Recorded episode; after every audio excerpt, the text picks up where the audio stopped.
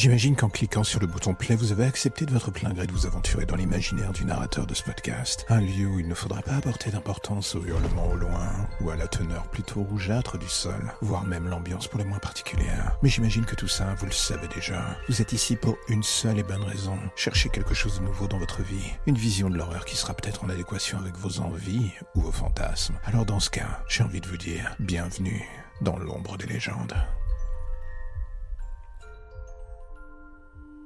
Si vous êtes fan d'horreur, vous avez probablement entendu parler du tunnel d'Inunaki, également connu sous le nom du tunnel du chien hurlant au Japon. Ce tunnel étrange et isolé, situé profondément dans la campagne d'Inunaki, et surtout dans la préfecture de Fukuoka, sur l'île de Kyushu, est depuis longtemps associé à des événements surnaturels et à des légendes plus ou moins terrifiantes. Des rumeurs d'un village abandonné appelé Inunaki, accessible uniquement par le tunnel, persistent en ligne au Japon depuis les années 90. Selon les légendes locales, quiconque entre dans le village est condamné à une mort violente, et un panneau officiel avertit les visiteurs qui sont seuls pour affronter les horreurs, celles qui les attendent au-delà de ce tunnel. Les sons des chiens qui aboient et des cris fantomatiques peuvent être entendus émanant des profondeurs du tunnel, tout cela ajoutant à l'atmosphère plus ou moins lugubre. Mais d'où viennent ces histoires, vous allez me demander? Les contes ont probablement été inspirés par un meurtre brutal qui a eu lieu dans le tunnel d'Inunaki en décembre 98. Un groupe d'adolescents a kidnappé, volé et torturé Humeyama Koyushi, âgé de 20 ans, avant de le brûler vif dans les profondeurs du tunnel. Ce crime horrible aurait peut-être donné naissance aux mythes et aux légendes d'Inunaki Village. Aujourd'hui, de grandes briques de béton bloquent l'entrée du tunnel, mais les aventuriers parviennent toujours à y entrer. Les habitants disent que les appareils électroniques et même les voitures tombent souvent en panne autour du tunnel, ajoutant à l'association de terreur. La légende du tunnel et du village d'Inunaki a également inspiré plusieurs films d'horreur, dont le film de 2020, Howling Village, du créateur de Ju-on. Takashi. Bien qu'il ne soit pas clair si Inunaki Village a réellement existé, le tunnel d'Inunaki reste l'un des endroits les plus hantés du Japon. L'atmosphère lugubre et les légendes terrifiantes qui y sont associées en font une destination incontournable pour les amateurs d'horreur. Mais attention, le tunnel du chien hurlant pourrait avoir plus que des apparitions fantomatiques qui se cachent dans ses profondeurs. À vous de voir si l'envie vous prend de tenter l'expédition. Tout cela lors d'un voyage au milieu de l'horreur.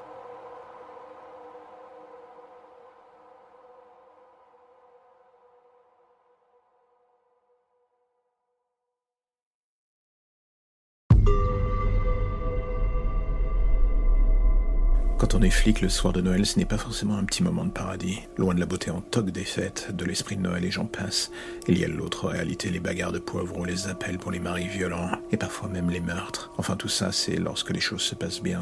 Et ce soir, ce ne fut pas vraiment le cas. Un appel de la part d'une voisine horrifiée, elle disait avoir entendu des hurlements venant de l'appartement à côté d'elle. Une famille de trois personnes fêtant Noël. Une petite famille bourgeoise bien sous tout rapport. Un immeuble pendant le confinement, pas vraiment mon rêve de fin de soirée. Mais bon, on enfile nos masques, nos gants et on se rend sur les lieux avec mon collègue. Dès l'arrivée, l'ambiance est pour le moins bizarre, quelque chose cloche dans l'atmosphère. Vous savez ce feeling qui vous dit que vous devriez foutre le camp ou trouver un moyen de mettre ce dossier sur le dos d'un collègue J'aurais pu, j'aurais dû, mais vu que je suis trop con, j'ai bien entendu pas fait. Et me voilà poussant la porte d'entrée de ce hall d'immeuble du 17e. Cela pue le luxe à tous les étages, la gardienne nous accueille et nous dit que c'est au cinquième. Une famille bourgeoise, les Legrand des voisins sans la moindre histoire. On arrive au cinquième, les portes des voisins sont déjà entrouvertes, ça regarde furtivement. J'ai l'impression d'être dans un pipe show et qu'on me reluque avant de me coller un billet dans le string. Mon collègue lui aussi semble plutôt mal à l'aise. La voisine qui nous a joint par téléphone est sur le pas de sa porte. La véritable commère de l'étage, elle pointe du doigt la porte. J'échange un regard avec mon collègue. Il a déjà la main sur son flingue. J'ai toujours dit que ce mec se pensait dans un film hollywoodien, mais pour une fois ce soir, je partage presque son sentiment. Je tape à la porte pour les présentations réglementaires. Pas la moindre réponse. Je recommence. Toujours rien. La gardienne nous a filé les clés. Du coup, j'enfonce cette dernière dans la porte et l'on rentre dans l'appartement. Tout comme à l'extérieur, ça pue le luxe sauvage. Rien que le hall d'entrée est plus grand que mon propre appartement. La différence, c'est que dans le mien, il n'y a pas un cadavre. Celui d'une femme avec la gorge tranchée en plein milieu. Inutile d'avoir le moindre espoir pour elle, la flaque de sang immense qui l'entoure annonce la couleur. Elle est morte. Que ce soit pour moi ou mon collègue, le numéro de danse a définitivement changé. Les armes sont sorties et l'on quadrille les pièces désormais. Pas un bruit, pas un signe de vie. Et soudain, dans la chambre d'un enfant, une silhouette sur le lit. Mon cerveau a déjà compris ma raison aussi, mon instinct de flic aussi. Alors pourquoi est-ce que je m'avance vers ce putain de lit? J'en ai pas la moindre idée. Mais dans le faisceau de ma lampe, le gamin est là. Ce que je n'aime pas est qu'il émane de lui son rauque. Ce n'est pas cohérent avec un enfant. On dirait le grognement d'une bête sauvage. Et alors que je ne suis plus qu'à quelques centimètres, le toki de mon collègue se met à retentir. L'enfant qui semblait jusque-là en pause se retourne littéralement d'un coup. Et là, je comprends. Le visage déformé d'un rectus démoniaque, la bouche pleine de sang, et le visage balafré comme si on l'avait frappé avec une batte. Il me regarde droit dans les yeux. Plus aucun doute, je suis sa proie. Et avant même que je puisse faire ou dire quoi que ce soit, mon collègue ouvre le feu et cet abruti manque à plusieurs reprises. C'est comme si le gamin anticipait les balles. Il se déplace aussi bien plus vite que prévu. Mon collègue n'a même pas le temps de réagir que ce truc se jette sur lui. Je suis toujours tétanisé. Il m'a oublié pendant quelques secondes, j'entends les hurlements, les bruits. Je finis par reprendre le contrôle de mon corps, mais il est déjà trop tard. Quand je me retourne, mon collègue n'est plus qu'une masse informe en sang sur le sol. Le gamin me regarde un court instant, j'ai presque l'impression qu'il me sourit. Et alors que je m'apprête à tirer, il disparaît dans le couloir. Je réalise, mais beaucoup trop tard, que la porte de l'appartement est toujours ouverte. Quelques secondes plus tard, j'entends les hurlements dans le couloir. Et voilà comment ce soir du 24 décembre commença ce que nous allions dans les années à venir classer comme étant la pandémie à l'origine du déclin de notre propre société, voire même de l'humanité. Un soir de Noël, au beau milieu d'un carnage, les parents étaient des virologues, travaillant dans un laboratoire à l'étranger. Très vite, on me retira l'enquête et les habitants de l'étage qui avaient été en contact avec le gamin et les parents disparurent. Dans les semaines qui suivirent, plus aucune trace. Ce n'est que quelques semaines plus tard, lorsqu'on commença à avoir vent de ces nombreux cas de rage ou de folie meurtrière en bordure de Paris, je commençais à comprendre, cela se répandait plus personne n'arrivait à le contrôler la chose. Ce soir-là, en lisant les rapports d'enquête sur un meurtre dans un hôtel à Disneyland, je revis les yeux du gamin me souriant. Le monde s'écroulait sous mes propres yeux, au sens propre, comme figuré d'ailleurs.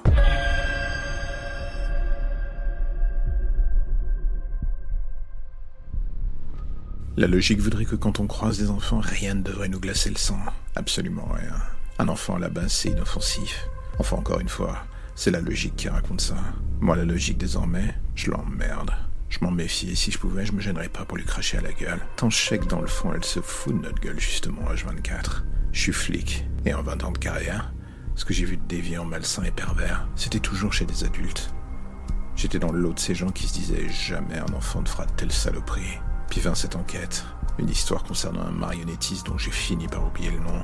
Un mec qui créait des automates plus vrais que nature pendant la Seconde Guerre mondiale. Tout le monde avait cru que son travail était perdu à jamais. Et un jour, sans que personne ne comprenne, voilà que cela a fini par remonter à la surface. Un collectionneur tombant sur un ancien modèle, un autre découvrant des carnets de croquis que personne n'aurait jamais dû voir. Et dans la foulée de tout cela, des morts, beaucoup trop. Pas de manière propre, non, du sale qui fait froid dans le dos, mais qui jusque-là restait encore un peu dans le cadre de mes limites. Et voilà qu'un jour il y a eu ce coup de fil, l'école de ma petite fille. Ils savaient que j'étais flic et visiblement ils avaient voulu me joindre en premier avant les parents. Et d'expérience, je sais que lorsque cela arrive, ce n'est jamais bon signe. La gamine était venue au bureau hier. J'avais bien vu comme à son habitude qu'elle fouillait partout. Mon travail l'avait toujours fasciné, mais bon, tout était sous clé. Je m'étais pas méfié. Mais alors que je faisais le trajet vers l'école, un mauvais pressentiment finissait par me ronger de l'intérieur. Tout ce qui se passait sur Paris en ce moment me dépassait. Les meurtres sur Montmartre, ce cinglé dans le métro et ce chirurgien qui se faisait fumer par les collègues il y a quelques jours. Et ce dossier du marionnettiste, j'en avais marre de cette ambiance. Et en arrivant devant l'école, je compris. Quelque chose allait de travers les ambulances, la police, les parents qu'on ne laissait pas rentrer. Un flic m'attendait devant la porte. Il me fit signe de venir. Son visage était absolument blême. On m'amena vers la directrice de l'école, une femme d'une cinquantaine d'années, le portrait type de celle qui semble avoir tout vu, tout vécu. Enfin, du moins jusqu'à maintenant. Je lui demandais où était Jennifer. Elle n'arriva pas à dire un mot. Elle était blême comme le flic devant la porte. Elle se contenta de me faire signe de la suivre. Et c'est en arrivant dans le couloir principal je compris la raison de tout ce merdier. Les ambulanciers sortaient des corps de la salle de cours. Des dizaines de petits corps mis à même le sol sous des draps blancs dans le couloir. C'était des gamins, mon cœur atteignait la vitesse limite possible. Je me voyais pas annoncer la mort de Jennifer à ses parents. Mais d'une certaine manière, cela aurait été moins pire que la vérité. En entrant dans la salle, je la vis, elle était assise sur une chaise encadrée par des policiers immenses. C'est en faisant un pas vers elle que je fus tétanisé en comprenant. Son visage plein de sang, sa bouche pleine de sang, ses yeux révulsés. C'était elle qui avait massacré sa classe entière. Dans un coin de la pièce, le professeur Blandin était en train d'être soigné à même le sol, enfin soigné. Elle lui avait arraché la gorge à coups de dents. Elle me regarda en souriant. Pour la première fois de ma vie, j'eus peur. Elle me souriait, elle lâcha cette phrase. Tu en as mis du temps. Qui était ce monstre? Elle voulut se lever et venir vers moi, mais les deux flics l'en empêchèrent. Ce qui me déstabilisa le plus, c'était de voir ces colosses la main sur le flingue, Tout ça face à une gamine de 10 ans. Je contrôlais plus rien et c'est ce qui me fait le plus peur. Un autre flic arrivait à côté de moi. Ils allaient l'emmener. Je ne la reverrai plus, c'était certain. Et d'ailleurs, vu ce qui s'était passé, est-ce que c'était un mal Mais c'est alors que je tentais de me raccrocher à ce que je pouvais que je vis son sac à dos au pied de sa table. Il baignait dans le sang et d'autres matières dégueulasses. Mais un détail m'attira l'œil. Il y avait quelque chose qui en sortait. Un personnage de bois. Je me jetais sur le sac. Et d'un coup, je le relâchais comme si son contenu m'avait littéralement brûlé les mains. Le pantin était là. Comment est-ce qu'elle avait fait pour l'avoir? Il était dans les pièces à conviction du bureau, tout vacillait d'un coup autour de moi. C'était comme si cette saloperie me transperçait l'âme et le cœur d'un coup. J'avais provoqué la fin de ma propre famille. Impossible de me retenir. Voilà que je me mis à vomir mes tripes en plein milieu de la salle de classe. Et c'est à ce moment-là que je l'entendis rire derrière moi. Elle me regardait innocente, tout cela pendant un court instant. J'avais presque envie de croire qu'elle avait repris enfin le dessus. Elle me regarda tout d'un coup en disant cette phrase. Pas de place pour les fouineurs, Captain Valenti. Et sur le coup, même les flics présents eurent un moment de flottement en l'entendant. Ce n'était pas la voix d'une enfant qui parlait, c'était autre chose. Et profitant de leur inattention, elle désarma un des flics, lui volant son arme. Tout cela pour se tirer une balle en pleine tête sous mes yeux. C'était il y a six mois. Et depuis, son sourire, sa voix, et l'écho de ce coup de feu, plus rien ne me quitte.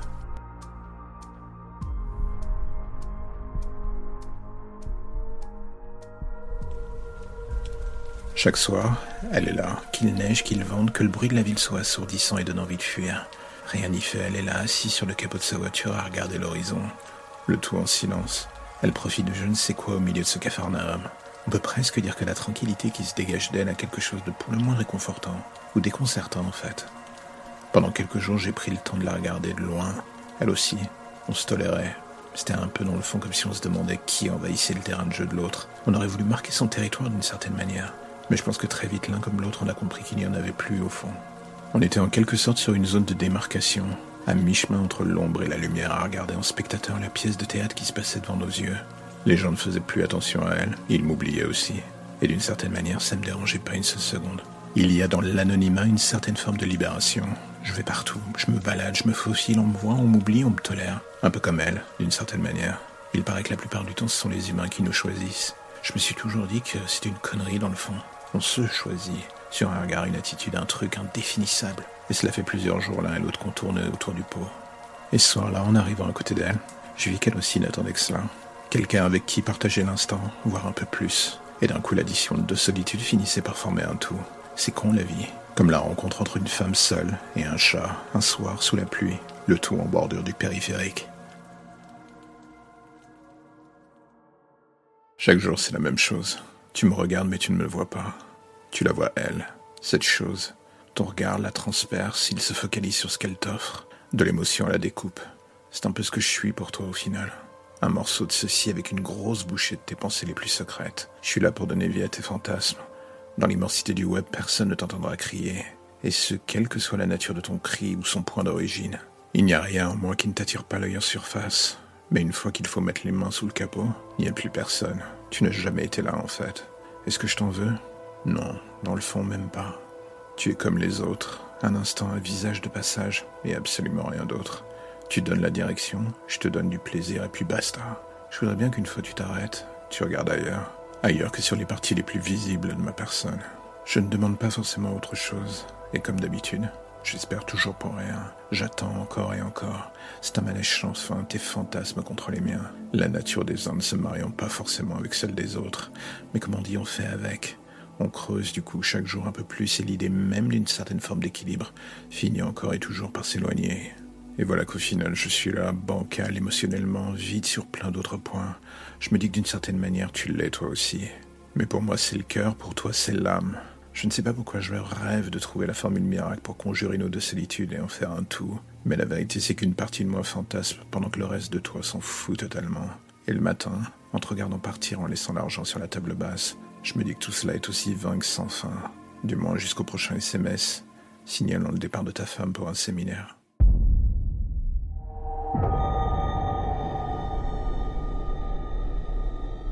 Cela vous arrive de vous mettre à imaginer la vie des gens quand vous êtes sur le quai d'un métro en attendant que votre train ou RER arrive?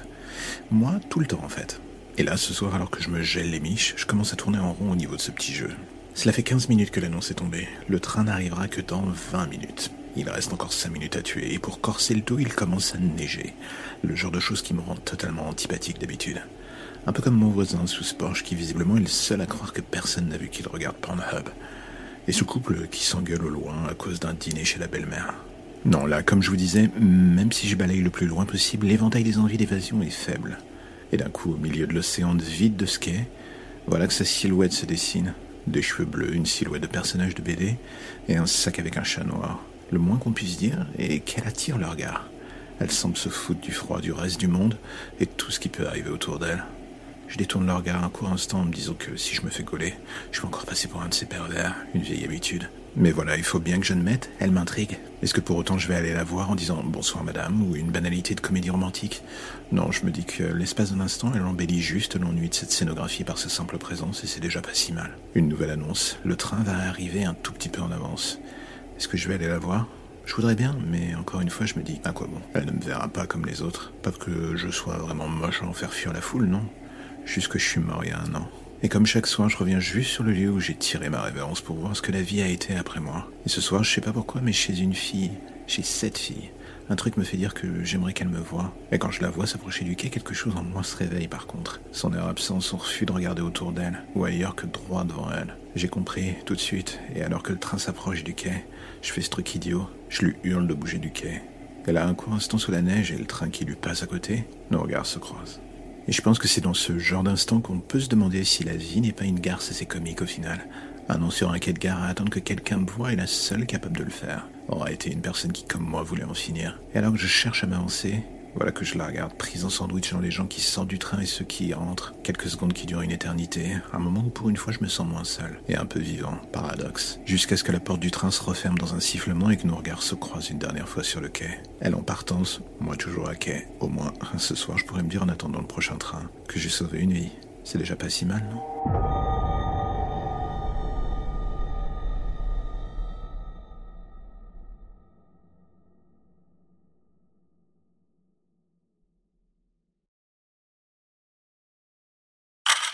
J'imagine que vous êtes venu pour écouter des histoires un peu bizarres, des choses glauques, voire même un brin tordu. Ça tombe bien, vous avez frappé à la bonne porte.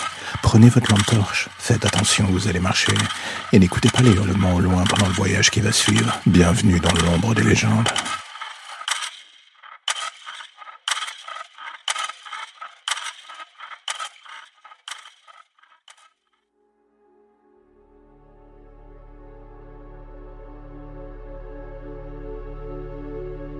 Me suis toujours demandé ce qui me séparait de l'humain. Enfin, surtout des gens comme vous, à vrai dire. Très vite, j'ai compris que j'étais différent. Que ce soit dans ma vision du monde, de mes envies de redéfinir mes relations avec mes semblables.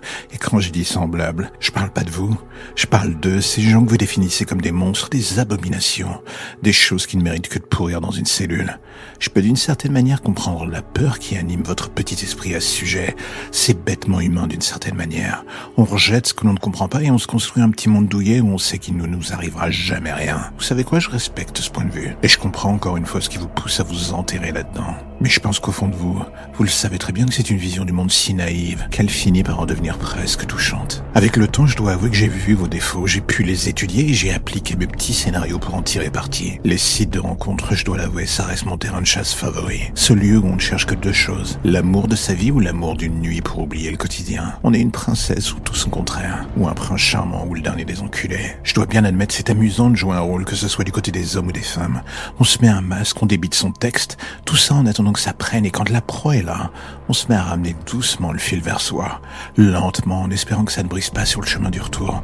On se met à saliver en voyant la proie qui s'approche. Elle-même sait que quelque chose cloche sur une partie de l'équation et pourtant elle continue de venir. Ça fait partie du jeu, j'ai envie de dire, de cette tension que vous avez su mettre en place sans jamais aller trop loin. Vous laissez planer le doute. On a l'envie l'espace d'un soir de se faire plaisir, de se plonger dans une aventure où on ne contrôlera plus rien du tout.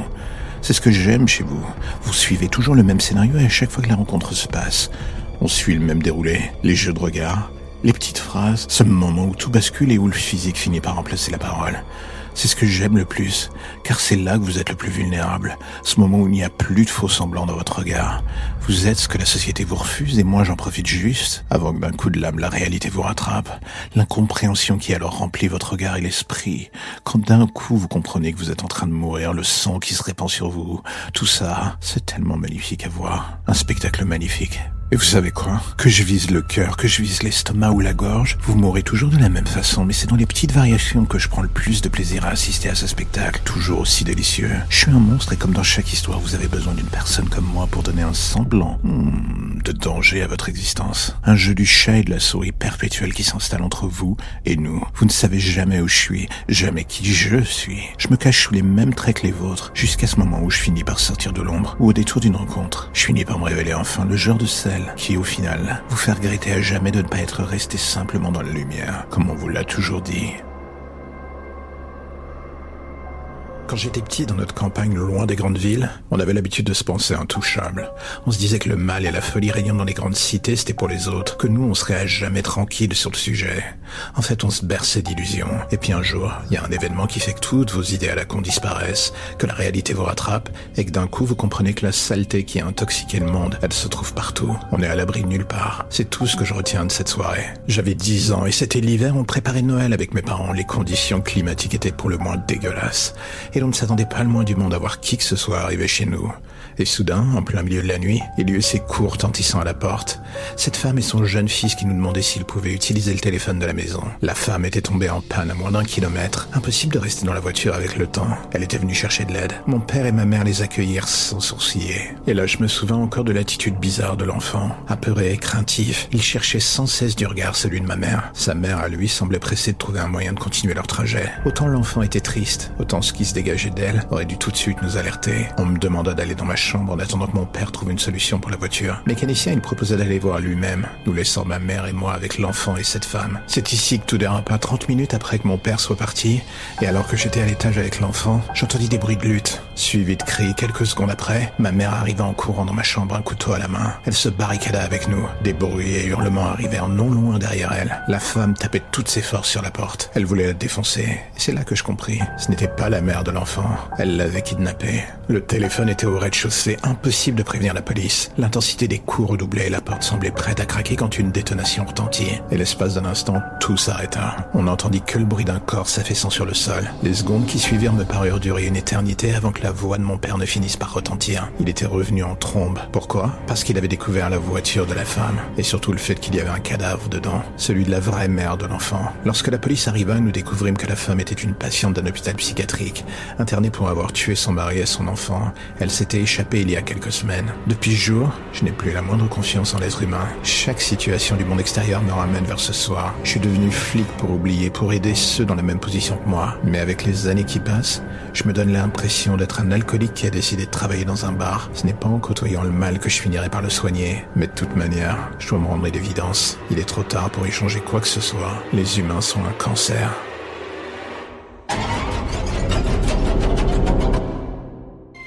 Cela fait trois heures que les flics me demandent encore et encore ce que j'ai vu ce soir-là. Trois heures qu'ils me posent les mêmes questions et que je vois les mêmes regards s'abaisser sur moi. À la fois plein de mépris et de certitude. Le genre de celles qui disent que je me fous de leur gueule. Ils ont tout pourtant dans les mains. Ils ont les bandes vidéo qu'on a filmées dans cette station de métro abandonnée. Ces images, ils les ont tous vues. Ils ont vu cette chose. Alors pourquoi aucun de ces enfoirés ne me croit? Ils me disent que Solène dans la pièce d'à côté a avoué que c'était un montage et qu'on essayait de faire le buzz pour nos vidéos à la con comme ils disent. Mais je sais qu'elle n'a pas dit cela. Elle a vu la même chose que moi, elle a vu ce monstre. On avait entendu parler de ces meurtres, de ces disparitions et de tous ces événements plus ou moins bizarres qui se déroulaient depuis des mois dans le métro parisien. Alors oui, on a voulu voir. Oui, on voulait en faire une vidéo, on n'était pas les premiers. Et c'est sûrement ce qui les fatiguait à la longue. Mais cette chose qu'on avait vue, elle traînait un cadavre. On n'était pas fous, un putain de cadavre. Et ces abrutis continuent de pas nous croire. Ils nous prenaient pas au sérieux alors qu'on leur avait fourni les preuves. Ils avaient tout sous le nez. J'avoue, je savais plus quoi dire ou penser ou quoi faire du coup. Ce n'est finalement qu'une heure plus tard que ces connards changèrent de ton. Un coup de téléphone les avait ramenés à la réalité. Deux cadavres dans un train de la ligne 13. Un homme massacré et une femme décapitée. D'un coup, nos dires devenaient réalité. Ils avaient enfin compris que cette vidéo et les témoignages qu'on disait étaient vrais. Ce monstre que l'on avait vu étaient bien réels, ces crimes aussi. Il n'avait pas de nom tangible, mais continuait de sévir à sa guise dans le métro. Et ce soir-là, je vais vous dire, en voyant les coulisses de l'enquête, je compris enfin que la police ne maîtrisait rien, et que c'était ça qui les rendait fous. La faute à la pression, l'incompétence, le mépris, j'en sais rien, je pense à un mélange de tout cela. Quand on nous relâcha quelques heures plus tard, les informations parlaient en boucle de ce double meurtre. La police était dans le pétrin, car après une accalmie, l'opinion publique s'emparait à nouveau des faits d'armes de ce meurtrier. Sûrement à cause du fait qu'un petit malin avait envoyé à différentes rédactions la copie des images prises dans le métro. Le tout avant que la police ne lui confisque ses bandes. Quitte à être pris pour un con, autant le jouer à fond.